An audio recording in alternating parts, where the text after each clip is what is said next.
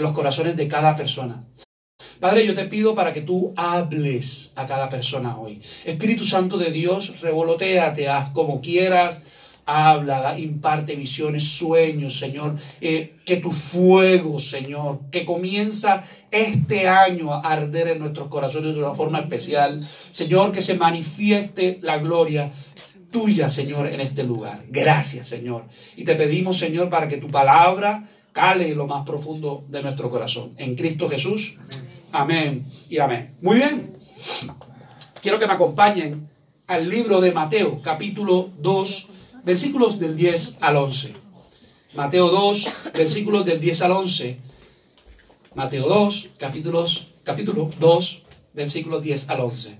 El tema de hoy se llama, lo he titulado, Un rey como ningún otro. Hoy vamos a hablar acerca de Jesús como rey. Eso me encanta. Del reinado de Jesús en, nuestras vidas y en las naciones. Amén. Hoy vamos a hablar de eso. La semana que viene, eh, no se lo puede perder, la semana que viene vamos a hablar de nuestra visión para este año. 15 de, de enero, no se lo, es 15, ¿no? Creo que es 15, ¿no? 14, 15. Sí, porque 13 cae viernes. 15. El 15, Raulito, 13 cae viernes. No sé cómo va a ser. Pide permiso. El 15, el 15 vamos a hablar de nuestra visión. Cada año hacer, hablamos de la visión y este año, como lo decía Claudia, hemos declarado que vamos a ser guiados por el Espíritu Santo de Dios. ¿Cuántos lo creen? Yo lo creo. Yo creo que lo vamos a lograr. Mateo 2, 10 al 11 dice, y al ver la estrella se regocijaron con muy grande gozo, y al entrar en la casa vieron al niño con su madre, María, y postrándose lo adoraron. Y abrieron o abriendo sus tesoros le ofrecieron presentes, oro, incienso y mirra. Hasta ahí. Quiero decirte que Jesús vino en una época muy complicada, muy turbulenta.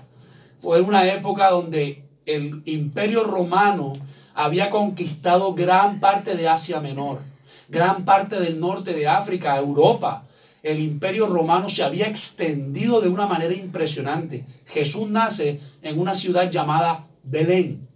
Y esa ciudad era gobernada, o esa provincia, mejor dicho, que era Judea, era gobernada por el rey Herodes.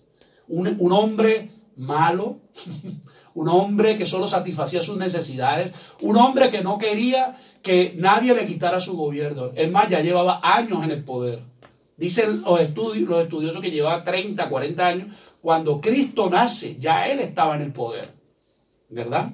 Y quiero decirte que este hombre, el rey de Herodes, era tan malo que cuando se enteró de que venían unos reyes magos, unos reyes, la Biblia dice que hablan de unos reyes.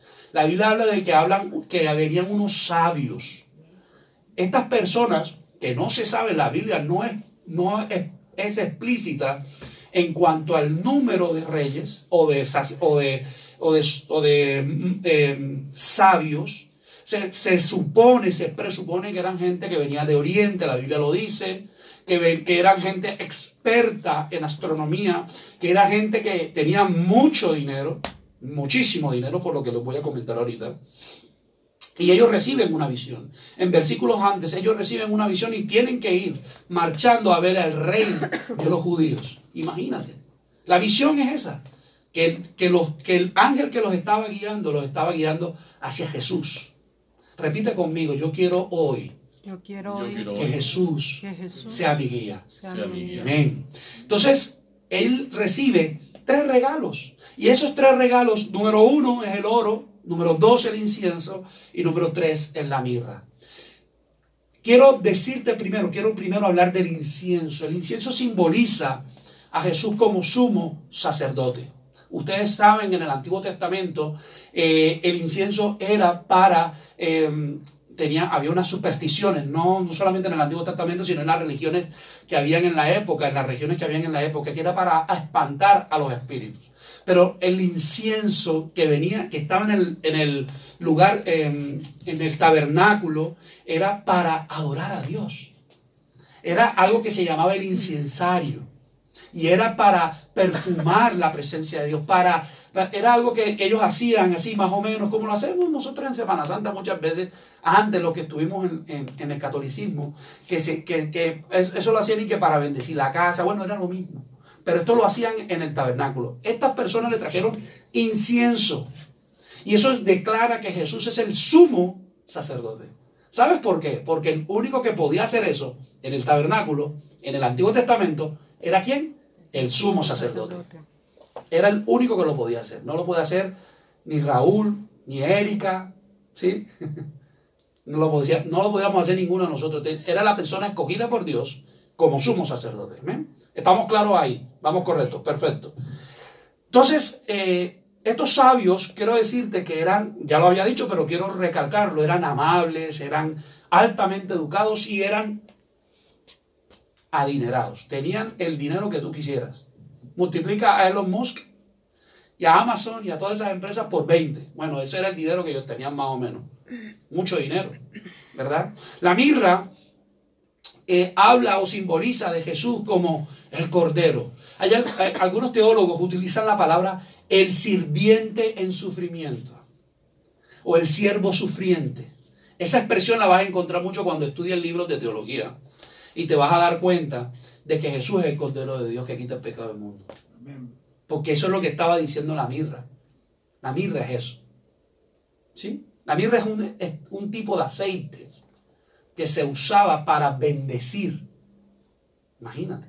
Se usaba en el Antiguo Testamento también. Si te das cuenta, son elementos que son usados por Dios utilizando a hombres que no eran creyentes, que no eran cristianos, que no eran, no conocían la cultura judía, pero son elementos que estaban en la cultura judía. Hasta ahí vamos bien. Perfecto. Muy buenos estudiantes. Y el oro, que era muy escaso. Ahora, ¿quién tiene oro? Te hago la pregunta. ¿De ustedes quién tiene oro? Yo no tengo. ¿Tú tienes oro? Que yo sepa, no tengo una pepita de oro. Yo, yo tengo un amigo. Yo tengo un amigo que me decía, yo tengo una pepita de oro por ahí. Y yo, ¿cómo? Estás loco. Y yo, sí, sí que yo tengo una. No voy a decir el nombre. Porque si no, imagino. y además está... Pero imagínate, de una pepita de oro una, y está con el tema de la pepita de oro. Y yo, véndela. Y yo, no, eso es para tiempos difíciles. Y yo, ah, vale. Cierto que es escaso, es, es raro ver a alguien con, con un, o, o, con una tableta de oro así pasándose.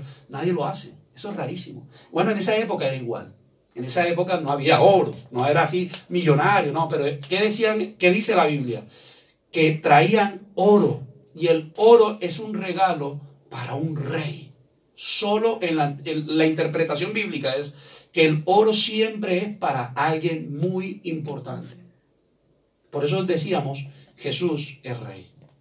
Desde su nacimiento, aunque él nació en la, en la pobreza absoluta, porque sí nació en la pobreza absoluta, en una cueva realmente, prácticamente, en un establo, sin dinero, pero él es el rey.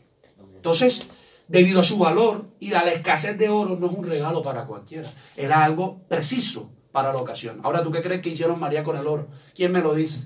¿Qué cree usted que hizo María con el oro? Usarlo. Sostenerse. Sostenerse. Porque el niño necesita, un niño, usted sabe, necesita manutención, pañales, el pote, la leche, que es médico, que no sé qué. Un niño, ¿usted cree que Jesús no fue médico? Seguro que sí. ¿Usted cree que Jesús no lo llevaban al templo? Seguro que sí. Entonces necesitaba una manutención. ¿Cómo, iba, ¿Cómo se iba a sostener el Hijo de Dios? ¿verdad? Y Dios usó a tres hombres, o a los que sea, whatever, me da igual. Si no es que la tradición dice que son tres, pero no, se sabe. Utilizó a, tres, a estas personas, perdón. Y usó el dinero de esas personas para bendecir al Hijo de Dios. Imagínense. O sea, los trajo de tierras lejanas. Y dice la Biblia que trajeron regalos y que estos regalos encajan para un rey. ¿Y sabes qué hicieron? Le adoraron. O sea, no solamente no solamente le trajeron presentes, sino que le adoraron. Y abriendo su tesoro, le ofrecieron sus presentes. Eso lo dice este pasaje. Yo estoy muy sorprendido porque lo que dice aquí la Biblia es que al ver la estrella, dice ellos que se pusieron alegres, se regocijaron. Hemos encontrado al rey de los judíos. ¿Y sabes qué? Adivina quién se enteró de eso. ¿Quién sabe? Herodes. que habían tres personajes por ahí, o los que sea, diciendo que el rey de los judíos, ¿dónde está el rey de los judíos? Eso es lo que le preguntan. ¿Dónde está el rey de los judíos que ha nacido? Y por eso es que Herodes los manda a llamar. Pero sabes que Dios se le revela a estos hombres y ellos se van por otro lado. Porque Herodes quería sacarles información. ¿Y sabes qué hace Herodes?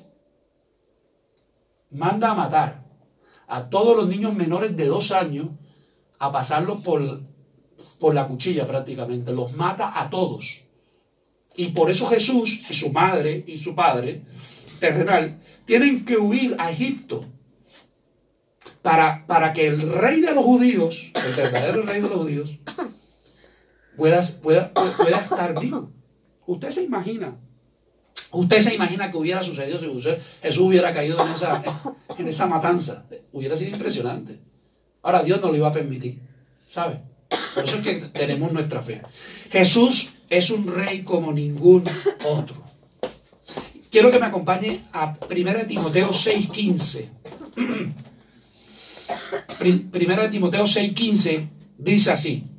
Cuando lo tengan me dicen amén. Primera de Timoteo 6:15. Amén. Amén. Muy bien. Ah, primera de Timoteo está antes del Apocalipsis, después de Romano, después de Hechos, ¿vale? La cual a su tiempo mostrará el bienaventurado y solo soberano, Rey de reyes y Señor de señores. Pablo está diciendo a Timoteo que Jesús tiene suprema autoridad sobre todos los reinos de este mundo. Y tú dirás, ¿eso a mí de qué me sirve saber de que Jesús es rey? Tenemos que entenderlo. Porque Jesús es el rey de las naciones. Jesús es el rey de este planeta. Aunque el príncipe de este mundo crea que él manda, usted sabe quién es el príncipe de este mundo, es de Satanás. Él, él se cree dueño y señor de esto, pero no lo es. Porque fue vencido en la cruz del Calvario por el rey de reyes y señor de señores que se entronó en una cruz para proclamarse como rey único y salvador de nuestras vidas. Rey único y salvador de, de la tierra completa. Se entregó a sí mismo por ti por mí. El universo entero está en las manos del rey más glorioso que ha podido conocer la faz de la tierra y el cosmos. Y se llama Jesús de Nazaret. ¿Sabes? No hay un rey como él. Dime qué rey en la tierra de los que existen todavía es como Jesús. Ni uno. Ni uno. No tiene las mismas características de Jesús. No tiene la misma bondad de Jesús. No tiene el mismo amor de Jesús. No mira lo, eh, Jesús no miraba lo suyo, ¿verdad? Y es muy interesante que entendamos eso. Y tú dices, ¿para qué me sirve? Nos sirve para reconocer su deidad. Nos sirve saber esto para reconocer quién es en nuestras vidas, quién debe ser Jesús para nosotros. Porque yo trato a Jesús como mi rey. Yo no lo trato como el chico del barrio, no. Yo lo llamo, yo lo llamo mi rey, mi redentor. Por eso tengo que tener cuidado cómo me dirijo a él. Hay uno que usted puede hacer lo que usted quiera, pero yo personalmente, Luis, lo trato como mi rey. Porque es mi rey. Porque es mi dueño. Porque le pertenezco. Porque usted le pertenece. Yo no lo, entonces, cuando tú entiendes que Jesús es el rey, cuando tu mente, en tu mente puedes entender cómo es de Jesús. Oye, qué bonito. Oye, esto no me lo habían revelado. ¡Wow! Jesús es el rey. Y ya tú no, tú dices, no, yo al rey tengo que obedecerlo. O no. ¿El rey de España se lo obedece o no se lo obedece? Se le tiene que obedecer. Al rey Jesús se le tiene que obedecer con más razón. Los judíos esperaban que su rey naciera en un palacio, en un castillo, que tuviera los mejores lujos, la riqueza, las comodidades, pero no. Nadie esperaba que el rey naciera en pobreza. Nadie esperaba que naciera en una granja, en una, en una cueva, en, un establo lleno de... No diré la palabra para no herir susceptibilidades. Pero olía feo. ¿O no? Donde hay caballo hay alimento y donde hay, perdón, donde hay animales hay alimento y hay qué más. Eso que no nos gusta mencionar. ¿Cierto? Así que tuvo que haber sido difícil para Jesús. Bueno, para María más que todo. Y para José. Nadie esperaba que el Salvador, el Mesías, el Rey, naciera en Nazaret. No, es que la Biblia dice, es que había un dicho, y lo dice la Biblia, Puede salir algo bueno de Nazaret, porque Nazaret era lo peor de lo peor. Dígame una ciudad que usted conozca, así que usted diga, desde ahí todo el mundo es malandro. Bueno, así.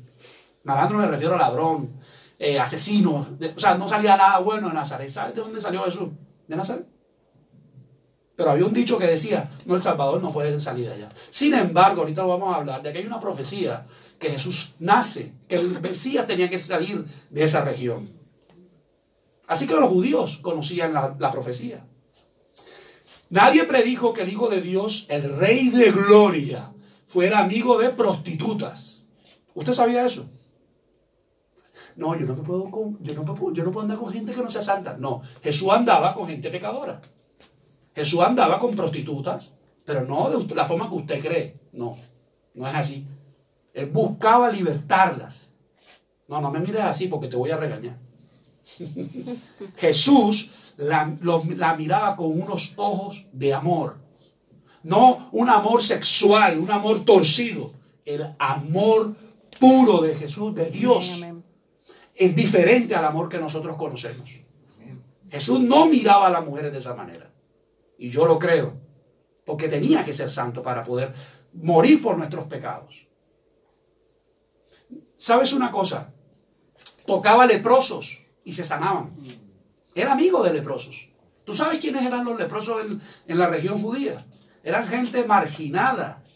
Era lo peor de lo peor. No sé, lo sacaban de la ciudad porque su enfermedad, como no había cura, ¿sabes qué sucedía? Tenían que apartarlos de la sociedad.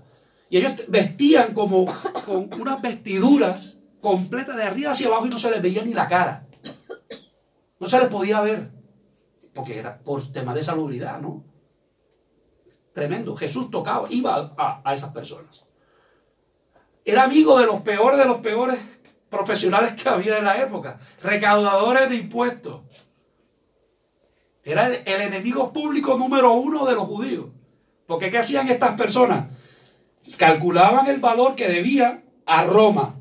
Y me tienes que, a Roma le tienes que, no a mí, a Roma le tienes que pagar tanto. Raulito, suponte que a ti te paguen 500 euros.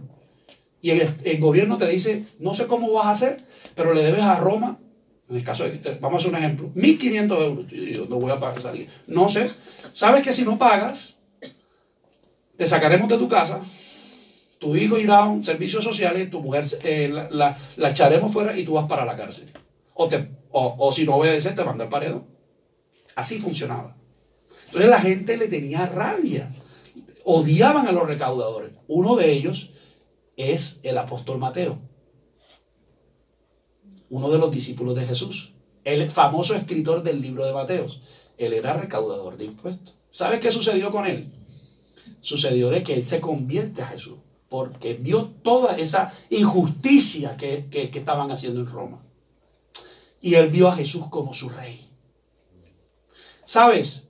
Aquellos a los que la religión rechazó son esos a los que Jesús fue. ¿Sabes una cosa? Jesús no fue a los fariseos, no fue a los saduceos, no fue a los religiosos, no fue a aquellos que conocían de la palabra. Aunque todos, la Biblia habla de que todos, y los teólogos dicen que aunque fuera el más analfabeta, al menos habían escuchado quién era Dios en la región de Judea. Tenían una formación. Aunque no supieran leer, como la tradición era oral, ¿se acuerdan? Había, la tradición al principio era oral. No necesitaban leer. Con que te repitieran el Shema judío, ya bastaba. Amarás, a Dios. Eh, amarás a Dios sobre todas las cosas. Primero que nada en el mundo. E, eso es el Shema, perdón. Dame agua. Eh, el Shema judío. Nadie se imaginó que Jesús escogiera pescadores sin educación. No he dicho que fueran analfabetas, porque aquí hay unas, hay que diferenciar. Hay gente que cree que, que Pedro era analfabeta. Yo sigo sosteniendo que no él era, él no era analfabeta. Él tenía cierta formación. Que no supiera leer no significa que, no, que sea analfabeta. Pero tenía formación, tenía conocimiento. Perdón. O los despreciados recaudadores de impuestos. O sabes que tenía discípulos rebeldes. ¿Tú sabes quiénes eran rebeldes? Juan, el del libro de Juan, el apóstol del amor, el que escribió tres cartas, el que escribió el Apocalipsis. Es que escribió Juan, dime. Era el hijo del trueno, le decían. Le decían que él y su hermano eran los hijos del trueno. Te podrás imaginar los problemas que le armaban a Jesús. Rebeldes. Esos eran los discípulos de Jesús. ¿Y cómo, cómo te quedó el ojo? O sea, tú dices, Jesús está rodeado de gente, entre comillas, perdedora. Pero no. Jesús es especialista en convertir a ese tipo de personas en personas exitosas. Jesús es capaz de convertir a esas personas en útiles para la sociedad. Y eso fue lo que sucedió. Por eso hoy tenemos palabra de Dios. Por Pedro, por Juan, por Pablo, por cada uno de ellos que dieron su vida por su rey. Yo no sé si tú eres capaz de visionar esto que yo estoy hablando. Pero es muy importante que lo podamos mirar con lupa. Imagínate, Jesús va pasando un día por la calle y ve que una mujer la van a apedrear. Es la mujer que ha cometido adulterio. No sé si se acuerdan. La iban a apedrear los fariseos. Porque la ley dice que había, tenía que ser apedreada. Era justo. Había cometido un acto en contra de la ley. Y según la ley, tenían que apedrearla. Jesús se metió en la, en la mitad. ¿Y sabes qué hizo? Pintó una línea. Eso, eso, eso te lo tienes que imaginar. Aunque la Biblia lo, lo enseña. Que el primero que esté libre de pecado, el que esté libre de pecado, que tire la primera piedra. Y una a una, dice la Biblia, se fue. Porque todos eran pecadores, todos estaban mal. Por fuera eran religiosos, santos, aleluya. Por dentro eran pecadores. ¿Sabes una cosa? ¿Tú sabes qué es mostrar gracia y misericordia a una mujer de la calle? Pues Jesús la perdonó. Vete, no peques más. Tiene la autoridad para hacerlo. Y la gente y los mismos fariseos decían, ¿quién es este que puede perdonar pecado? ¿Quién es este? ¿Qué es lo que se cree? Eso no es hijo del carpintero. No tiene una genealogía de rey. Porque, para que ustedes lo sepan, no la tiene. Sin embargo, él es descendiente de la estirpe de David. El rey de Israel. El segundo rey de Israel. El de él. Citando a mi hermano Antonio, que en estos días me dio una enseñanza que él dio, al hombre conforme al corazón de Dios. Es el único que Dios ha dicho, el hombre conforme al corazón de Dios. Me encanta. Bueno, Jesús viene de ese linaje real. Y es impresionante porque Jesús no solamente hizo eso, ¿sabes qué más hizo como rey? Un día va al templo y los mercaderes están haciendo, haciendo trueques, haciendo chanchullos, haciendo eh, fraudes. Y Jesús se molesta y, y, y hace, arma una revolución. Voltea la, la, la mesa y todo el ¿qué es lo que estás haciendo? Y él dice, este es el templo del Señor. Estaba defendiendo la casa de Dios. ¡Wow! Eso lo hace un rey. Nadie imaginó que el rey de los judíos montara en asno. Tenía que, tenía que ir a un Mercedes-Benz, ¿cierto? Pero se montó en un asno. ¿Sabes que los reyes se montaban desde tiempos muy antiguos en caballos? Y eran caballos cuidados para la guerra. No era cualquier tipo de caballo, era un caballo criado para la guerra. Y ellos caminan así. No sé si lo han visto, los caballos españoles. No sé cómo se le llaman, tienen un nombre aquí, no, no, ¿cómo es que? los PRI, los PRI, no recuerdo ahora. Pero hay unos tipos de caballos españoles que son, que, que son muy bonitos. Pura sangre. Son pura sangre, eso, los pura sangre. Y ellos caminan, bueno, eso eran los, así, más o menos. ¿Cómo caminan? No, eso no te lo voy a repetir. Arrepiéntase, hermana. Cristo le ama. Quienes lo vitoreaban, ¿sabes quiénes vitoreaban a Jesús cuando entró a Jerusalén? Adivina quiénes eran. Los marginados, los rechazados y los inmorales. ¿Cuándo tuviste a un fariseo diciendo, ay, que venga Jesús? Jesús es el Señor. No, ninguno de ellos. Es más, se molestaban más. Nadie esperaba que un rey tuviera juicio por crímenes que nunca había cometido. Nadie se esperaba eso. Nadie se esperaba que un rey inocente fuera golpeado, azotado, vituperado, magullado, desfigurado hasta la muerte. Nadie se imaginaba eso.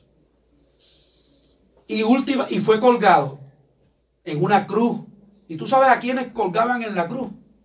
¿Usted sabe a quién? Ah, no, eran a los delincuentes, no, eran a los esclavos. Solo los esclavos se merecían una muerte así. ¿Te, puedes imaginar? ¿Te puedes imaginar? Incluso estando en la cruz dijo, Padre, ¿sabe qué dijo Jesús en la cruz del Calvario? Padre, perdónalo. Pobrecitos, no saben lo que hacen. No es que me da, Jesús no es que existiera lástima, sintió fue compasión, que es distinta. Pobrecitos, no saben lo que hacen. Los amo tanto. Yo los estuviera mentando a la madre con todo respeto. Yo estuviera así, los hubiera maldecido. No yo por mi humanidad, porque no soy Cristo. Cristo tenía un amor diferente. Él sabía quién era Él. Él sabía cuál era su identidad. ¿Sabes qué pasó? Él dijo, está hecho, consumado es. En tus manos me encomiendo. Hice mi misión en la tierra. Eso lo dijo Cristo. Y esperaban a que un rey, quienes los judíos me refiero, reinara, libertara de la opresión romana. Eso era lo que ellos esperaban. Que, que Jesús viniera, vengan ángeles, exterminen a todo el mundo. Eso es lo que querían los judíos. ¿Y sabes qué? Jesús, Jesús no hizo eso. Y sin embargo, Jesús dijo, tú sabes una cosa, yo puedo pedirle a mi Padre, ¿se acuerdan de ese pasaje? Que mande ángeles ahorita mismo. Y no lo hizo. Porque nos ama. Porque es el rey. Porque Él sabe que es lo mejor para nosotros. La tierra, ese día, ¿qué pasó? La tierra tembló como nunca antes. El templo se rasgó en dos. El velo del templo se rompió. Hubo un terremoto tan grande que la gente se asustó. Eso lo dicen los historiadores y la Biblia propia. El cielo se puso oscuro. Imagínate un café oscuro. Bueno, más. O sea, un café, me refiero a un café de tomar, pero negro. Así se puso. Y el mundo perdió la esperanza. ¿Quién, ¿Quiénes perdieron la esperanza? Los discípulos, todos, hasta los judíos. No, este no es que se iba a bajar. Eh, no le decían a Jesús, manda a tus ángeles para que te bajen de ahí de la cruz. Y él no tenía que demostrar su reinado a nadie, porque él era rey. Un rey no tiene que demostrar que es rey, es rey, punto. ¿Sí? Alguien que sabe para lo que nació, no tiene que estar demostrando ni diciendo tal cosa. Jesús nunca dijo, yo soy el rey, ámenme. No, no dijo eso. Alguien que sabe cuál es su identidad, no tiene que demostrar nada. Solo a Dios, solo a Él. ¿Sabes? Nadie hubiese creído que la realeza, la majestad de Jesús fuera enterrada en una cueva. Adivina, no era de Él. Tú dirás, ese Jesús sí es vivo, ¿ah? Ese es muy inteligente. No, la compró un tío que iba de paso. Óigase bien, alguien que iba de paso, José de Arimatea, iba de paso. Y lo cogen los romanos. Y tú, lleva la cruz. Y yo, ¿yo por qué? Y ese hombre, vamos a ver que era alguien importante. Era, estaba relacionado, tenía familiares. Adivinen dónde, en el Sanedrín. En la cúpula judía. Y él fue el que mandó a, poner la cueva. Él fue el que la compró. José de Arimatea. Fue el que se encargó de llevar los restos de Jesús. El cuerpo. Impresionante, ¿no? Pero eso a nosotros se nos olvida. Estoy hablando de estos hechos porque sabemos una cosa, a nosotros se nos olvida eso. Se nos olvida todo el esfuerzo que Jesús hizo para salvarnos. Todo el esfuerzo mancomunado que hicieron cada hombre de la Biblia. Se nos olvida. Y vivimos una vida light, un evangelio light. Y ese no es el evangelio que Jesús quiere. Usted sabe que es un evangelio light venir a la iglesia, doy mi diezmo, no, conmigo no cuenta, no, yo hago lo que yo quiera, es mi problema. No, pastor que se mate, verá. Ese es el evangelio ahí. El evangelio ahí es, no, no, no se metan conmigo, mándalo a él. Conmigo no hay luz. Pero sí, Señor, dame todas las bendiciones, eso sí. Wow. Dame todas. Todas y cada una de ellas. Pero no. Dios pide cosas de nosotros también. Cada día, a medida que tú conoces de Dios, te va a pedir más. Te va a ir pidiendo más. Ay, pero es que yo no sé predicar. Abre tu boca. Dice la Biblia que el Espíritu Santo te va a ayudar. Si tú crees en Dios, el Espíritu Santo te ayudará. Tres días después, ¿sabes qué pasó? La piedra había sido quitada. La tumba está vacía ahorita mismo. Y sigue estando vacía. 2023 años vacía la tumba. Amén. Jesús resucitó. El rey está vivo. Amén. Ayer me decía mi hijo, papá, dije, pues estamos, lo estamos tratando de, de ayudarles a entender un poco más acerca de Dios y todo. Pero papá, ¿cómo que Jesús está vivo si no está en la tierra? Qué bonito está. Porque su concepto es terrenal. Y yo le dije, no, papi, es que Él tras- trasciende fronteras. Amén. Dios trasciende, es eterno. Y Jesús hace parte de esa eternidad. Amén. Yo te entendí, pero- yo sé que no me entendió nada, pero ahí quedó la semilla. Está, tiene inquietudes y nosotros tenemos que ayudarle. Está sentado en su trono, Amén. en el trono que le corresponde. Él es el rey. Amén. Amén. Quiero mostrarte ahora tres argumentos que encontramos en cuanto a Jesús como rey. Y te los vas a encontrar en la palabra. En estos pasajes que hemos leído. Todo lo que hemos leído está vinculado como Jesús como rey. Y tú dirás, pero Luis, tú de qué me estás contando, todavía no sé cómo aplicar eso a mi vida. Háblame de carácter. Yo sí, pero para hablarte del carácter y de la guianza de Dios, tú tienes que entender quién es Jesús. Tú tienes que comprender quién es Jesús. Si Él ahora lleva muchos años en el Evangelio, o estás aprendiendo el Evangelio, estás iniciando, y no sabes que Jesús es el Rey, hagas lo que hagas, va a ser, va a ser en vano. Va a ser en vano. Creas lo que creas, va a ser en vano. Si tú no declaras a Jesús como Rey de tu vida, si yo no declaro a Jesús como Rey de mi vida, que le pertenezco, que mi corazón es de Él, porque esa es la oración que hacemos, ¿verdad? Señor, sálvame, escribe mi nombre en el libro. Eso se escucha bonito, pero lo más bonito que, que dice esa frase, aparte de que los escriba, porque uno se asusta. Uno dice, si paso a mí si me mueren. Y uno se asusta, ¿verdad? Pero en esa frase, en esa oración que nosotros hacemos, también dice, Señor, yo te pido que seas mi rey, mi Señor, dueño de mi corazón. Qué poético, ¿no? Qué poético. Pero cuando viene el problema, no, ya no, no, no, no es mi rey, no. Eso no es conmigo, no. No yo, para orar por eso, no, señor. Prostituta, no, no, no me digas. Leproso, nada que ver, no.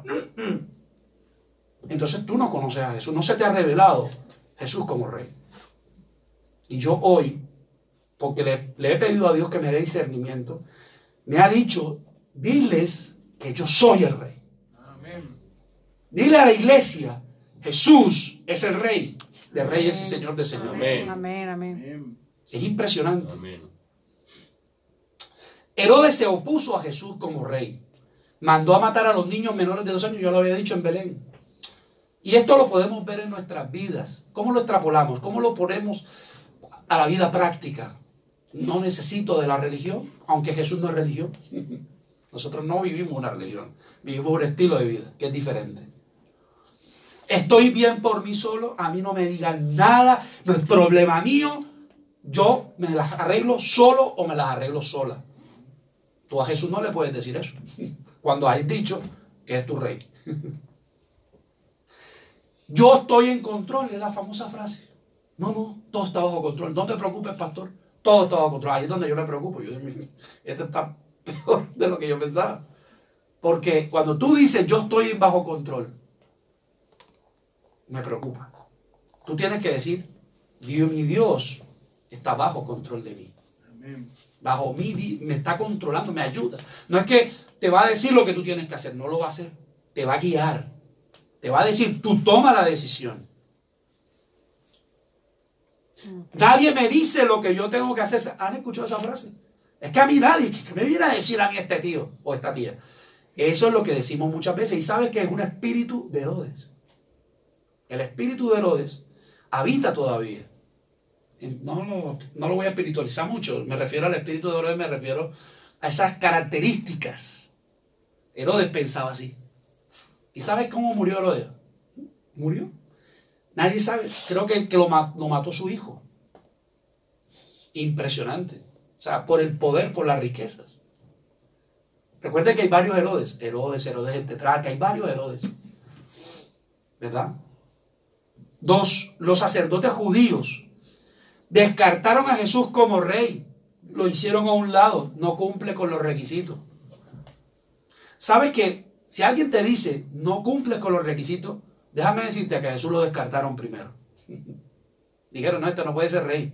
Este que va a ser rey. ¿Para qué? Miqueas 5.2 dice, pero tú, Belén Efrata, Efrata, pequeña para estar entre las familias de Judá, de ti me saldrá el que será Señor de Israel. Y sus salidas desde el principio, desde los días de la eternidad. O sea, estaba declarando Miqueas, que está en el Antiguo Testamento, casi al finalizar, 5.2, dice que de ahí saldría el Salvador. Los sacerdotes, sabes que estaban muy cerca de Jesús, tú sabías Jesús. Y no reconocieron que él era el Mesías. No fueron a adorarlo a Jesús como rey. No fueron, no fueron a decirle, te creemos. No, no fueron. ¿Sabes una cosa? Esto sucede mucho. Hay gente que dice, que quiere ir, que uno le dice, vamos a la iglesia para que experimentes de la presencia de Dios, para que Dios te transforme. Eh, eh, cuando pueda, eh, no tengo tiempo. me da igual. Claudia, Luis, yo es que yo no puedo, mira, yo tengo estos problemas. Vamos a la iglesia. Y la respuesta común siempre es la misma. Tengo muchos problemas. Tengo muchas situaciones difíciles. Y uno les dice, Jesús puede cambiar eso. No. O le decimos a la gente, vamos a leer la palabra de Dios, vamos al estudio, vamos a aprender, yo te enseño, yo... Ah, ya. Pero eso no soluciona mi problema. Ese es el pensamiento de la gente. Y uno le dice a la gente, pero es que en ella encuentras el acceso a la palabra, a la que tiene la carta de amor más hermosa del mundo. La palabra es la carta de amor de Dios por nosotros. Y nos ofrece vida y libertad y esperanza. Ah, sí. No, Luis, eso no, eso no me llena, ¿no? Así.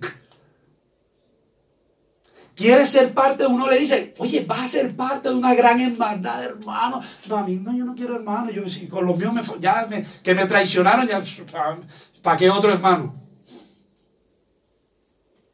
¿Verdad? Tengo que hacer otras cosas. Y estamos en una época fuerte. Ya se acabó la Navidad aquí en España, justo eh, entre viernes y sábado. Y la gente tenía cosas que hacer. No, yo tengo que abrir regalos, yo tengo que comprar cosas, yo tengo, que hacer más cosas. Pregunto, ¿quién ha orado? Pregunto, ¿quién ha abierto la, la palabra en estos primeros días? No me tiene que responder. Yo sí lo he hecho. No por creerme, ¿no? Es porque sé que es así. Porque Jesús es mi rey. Porque yo necesito de Él. Necesito alimentarme diariamente. ¿Sabes? Los únicos que se arrodillaron ante Jesús fueron los sabios, los que no le conocían, los que no estaban ni siquiera en la misma cultura de él, fueron los que se le arrodillaron. Y tú sabes, arrodillarse, hay mucha gente que pelea con esto, es más, yo soy muy precavido con eso. Yo trato de hacerlo nada más cuando hay un espontáneo, no, no lo planeo, ¿sí? Y lo hago en mi casa, a solas. Pero muchas veces lo he hecho. En público, sí, lo he hecho un par de veces. Y uno queda con la sensación como que te está mirando, que dirá la gente. No, uno tiene que ser humilde también. Arrodillarse es la forma más alta, la suprema, la más sublime expresión de adoración. Porque es el rey. No te estás arrodillando ante una estatua. No te estás arrodillando ante un maestro terrenal, me refiero. Te estás arrodillando ante el Rey de Reyes y Señor de Señores. Amén. ¿Sabes? Es la postura definitiva. Hay gente que pelea con eso. Yo no me la arrodillo a nadie. Están pensando como, como eh, eh, Herodes. Yo no me la arrodillo a nadie. No, no, no. Simboliza, la arrodillarse simboliza redención. Simboliza sumisión. Simboliza reverencia. Simboliza honor al Dios de los cielos. Por eso me encanta cuando veo gente arrodillándose a Dios, yo, les veo la cara hace un rato, así, ¿no? Para ver si me van a ver. Y, veo que es de corazón. Me gusta la gente que lo hace de corazón. ¿Sí? Yo lo hago en mi casa, cuando puedo, cuando me acuerdo. A veces se me olvida. A veces estoy orando así de, pierna, de pronto, en la cama, de costado, de pronto. No importa, lo importante es adorar. Tú sabes cómo adoraban los sacerdotes de la época. Ellos, los, los del Antiguo Testamento, se tiraban al suelo completamente No era ni siquiera arrodillarse. Y esa es otra expresión de, de sumisión. ¿Sabes qué dice esa expresión? Dice, Señor, tú lo eres todo para mí. y eso me encantó. Yo lo he practicado con Clau un, un par de veces, nos hemos tirado al suelo, caemos ante la presencia de Dios. Y Dios se agrada de eso. Amén. Mira, yo te voy a contar una pequeña historia ahorita, pero quiero hacerte una pregunta de ti en estos momentos. No es acerca de ti ni de mí. Es acer- Es acerca de Jesús como rey. Pregunto, ¿qué hay acerca de ti ahora? ¿Cuál de estas tres respuestas vas a dar a Dios hoy? ¿La de Herodes? Que aquí mando yo, ¿sí? ¿La de los, la de los fariseos? ¿O los judíos que eran sacerdotes? Que dicen, no, no, yo aparto a Jesús. tus". ¿Vas a oponerte a Jesús? ¿Vas a descartar a Jesús? Ah, no, es que yo conozco un amigo que me dice unas cosas impresionantes. Es que yo tengo, yo voy a donde no sé quién sitio y me hacen el conjuro. O te arrodillarás y adorarás al Señor. Yo no te voy a pedir nada aquí, aquí no se lo obliga a nadie. Pero cuando estés en tu casa, a puerta cerrada, como dice la palabra, arrodíllate delante de Dios. Y dile, Señor, soy pecador. Y yo te, pero te puedo- me, quiero adorarte, eres mi todo. Te necesito en mi vida. Y solo Él puede ayudarte. Amén. Yo no te puedo ayudar. La iglesia no te puede ayudar. Solo Jesús salva. Solo Jesús puede cambiar Amén. tu destino. Amén. Amén, amén. Pero si tú te entregas de corazón a Él. Así es. Mira, ¿cuál será tu respuesta? Él quiere ser rey de tu corazón. A veces le damos nuestro corazón a la gente. Mi corazón no le pertenece a Claudia y no me vayan a apedrear. Ella está en un lugar especial en mi corazón. Creo que la mitad o quién sabe, tres cuartas partes, no sé. Pero mi corazón completo le pertenece a Jesús. Yo no lo comparto con nadie. Mi corazón, ella me lo ha dicho también. No, primero Dios. Él primero. Y yo, bueno, no me siento mal. Mientras que esté en la casa, mientras no se vaya, todo bien. Pero, sí, no sé. No sé si me explico. Mientras sienta su compañía, pues, claro que todo bien. ¿Sabes? Yo iba a la iglesia de pequeño. Mi mamá me llevaba. Yo no me convertí a los 18 únicamente. Mi mamá me llevaba. Que fue lo que me pasó a mí en la universidad. Un amigo me habló de Cristo y yo creí. Yo no tuve problemas para creer en Dios. Pero porque mi mamá desde muy chico me llevaba a la iglesia cristiana. La iglesia evangélica. Y yo estuve en- en- en- con los niños y estuve allá y, ¿sabes? Y recibía, mi- a mí me ministraban, oraban por mí. Eso me ayudó. Amén. Y de pronto, en esa época no había móviles, no había tanta como hay ahora, dif- difícil, ¿verdad? Pero yo quiero decirte que Luis Sánchez, así como me llamo yo, me opuse muchas veces a Dios. Más que todo en mi adolescencia. Dije un día, Dios no existe. A los 16 años lo dije. Me cayó una penumbra, como un desconcierto, como si te fueran a, te fueran a hacer algo. Bueno, sí. 16 años tenía nada más. Yo no sabía lo que decía. También en esas épocas, también puso un, hice un lado a Jesús. Yo sabía la verdad. No le conocía, pero sabía. sabía quién era Jesús. Pero no se había manifestado a mi vida porque yo no le había abierto mi corazón. Y sabe que después de cristiano yo tuve esa época del amor, que son los dos, tres primeros años del amor con Cristo, pero yo tuve un descenso espiritual. Y cometí muchos, pero muchos errores. En la iglesia de Pastor Carlos. Allá me conocen bien. Cometí errores, pero garrafales. Tan garrafales que me bajaron del liderazgo, con eso les digo todo. Yo me convertí en líder, en uno de los líderes de la iglesia. Y Pastor me sentó prácticamente por mucho tiempo. No lo digo por malo, ¿eh? Pastor, Dios le bendiga. Pastor, pues. Si está viendo esto, no se preocupe todavía. Y muchas veces lo aparté de mí, muchas veces había una culpa, siempre, siempre había una culpa, siempre había vergüenza, que no se iba de mi vida. Hasta que yo un día dije, no, esto, eso- esto se tiene que acabar. Y fue el día, no fue que yo acepté a Cristo, ya lo había recibido, pero fue el día que me puse a cuentas con Él, en que lo reconocí como dueño y Señor de mi vida. De verdad, verdad. No, no digamos que me bauticé, porque no, no, no se refiere a eso. Se refiere más a una reconexión con Dios. Yo pasé por eso. Y desde ahí en adelante me comprometí con el Señor, lo que necesitaba. Señor, si es plata, no tengo, doy 5 euros, lo que sea, un euro, lo que sea. Que si necesitaban que estuviera a las 6 de la mañana, pregúntale a Claudia, a las 6 de la mañana estaba yo en la iglesia. Me iba a la 1 de la, de la tarde. Es impresionante. Yo era el que organizaba el sonido, me enseñaron ahí más o menos, Antonio, yo no sabía. Y, y- y yo hacía cosas. Y decían todo bien y ah, vale. ¿Verdad? Pero la culpa se fue. La vergüenza se fue. Y si tú has experimentado esa culpa, esa vergüenza que yo sentí, ¿sabes qué? Es porque tú no conoces verdaderamente a Jesús. Es como Job.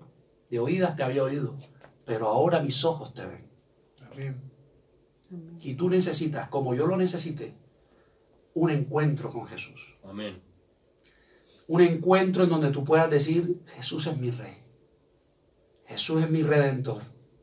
Él murió por ti y por mí. Nos perdonó no porque fuésemos buenos. No somos buenos. Es porque Él es increíblemente bueno para nosotros. Es porque Él transforma corazones. De verdad. Y yo quiero que tú lo conozcas hoy. Él vino a un pecador como yo, como tú. Si tú crees que yo no peco, yo sí peco. Hay gente que cree que uno, uno, uno, hace, eh, uno está aquí parado y creen que uno es santo. No, yo cometo errores también. Peco todos los días, como tú. La única diferencia es que me pongo a cuentas con Dios. Todos los días. Todos los días le digo, Señor, gracias porque estoy en el proceso de la santidad. Gracias porque estoy en el proceso y yo sé que lo voy a lograr. Solo le pido a Dios que me deje arrepentirme, mi último suspiro de mis pecados. Siempre. Así que siempre usted se tiene que arrepentir. Siempre. Reconocer a Jesús. Tú no tienes que vivir tu vida evitando a Jesús. Debes que dejar que Él lo reine, que Él te ayude. No te opongas a Él. Cuesta, sí, pero si te opones es peor. Si lo apartas es peor. Pero si le adoras es mejor. Amén. Amén. Si le adoras, te va, te va a servir. Oro para que no pases de Él, de Jesús.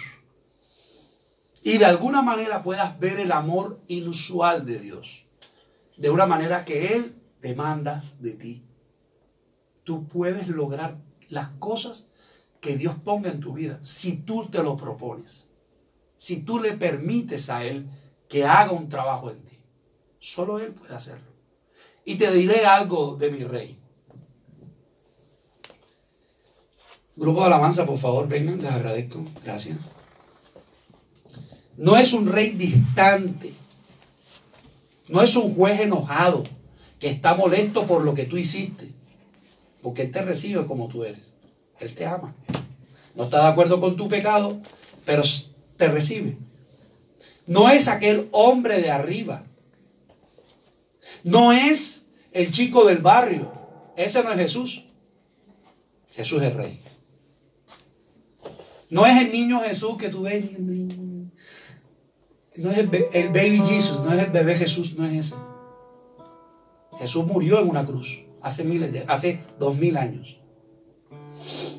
Jesús es rey recto, rey de reyes. Yo declaro que Él es el Señor de todos los señores. Y es el Señor de mi vida. Y es el Señor de tu vida. Amén. Si tú no lo crees, tienes que comenzar a creerlo. Me gustaría, por favor, que todos nos pusiéramos de pie. Cierre tus ojos. Grupo de alabanza puede venir. No lo apagues, no. Ah, sí, sí, perdón.